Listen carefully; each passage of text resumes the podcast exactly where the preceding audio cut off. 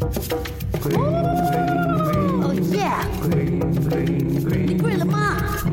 你 green 了吗？哎呀，喊我小眼睛师傅啊！那小时候你在发烧的时候哦，你的妈妈会不会跟你说，哎，你刚才冲凉有没有冷冷啊？你现在有没有冷冷啊？那为什么是发烧？为什么会变发冷的感觉的嘞？到底是发冷还是发烧？发烧还是发冷嘞？嗯，那发烧为什么会感觉冷？真相其实就是呢，发烧是有分阶段性的。第一个阶段就叫做发冷期，你全身会发抖，然后手脚冰冷。第二个阶段呢叫做发热期，全身就会很温热，呼吸和心跳变快，头痛、倦怠等等。第三个阶段你就会开始流汗，然后体温就会慢慢的降下来，叫做散热期。那初期身体因为受到病毒入侵或是病菌感染而有这个发炎症状反应，而发炎就会导致体温升高，体温调节系统呢它就会以为恒温的标准高过三十七度，然后想办法哦让这个体温继续升高啊，这个时候就会出现发冷的这个现象啦。所以适当的加一点保暖的衣物，服用药物或者是多加休息，注意营养补充。等到病毒和病菌都被消灭了之后呢，发烧的现象自然就会跟着消除啦。所以一般人在生病感冒的时候呢，也会常常被建议要多喝水，多喝水准没事，